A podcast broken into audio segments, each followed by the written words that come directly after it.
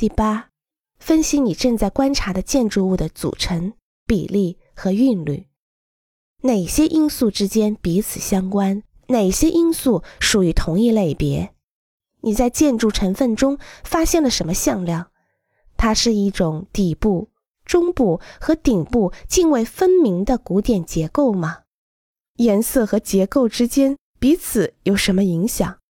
光线和阴影的质量如何？空间是怎么构成的？当你从建筑空间中走过时，有什么感觉？你感觉到乐趣了吗？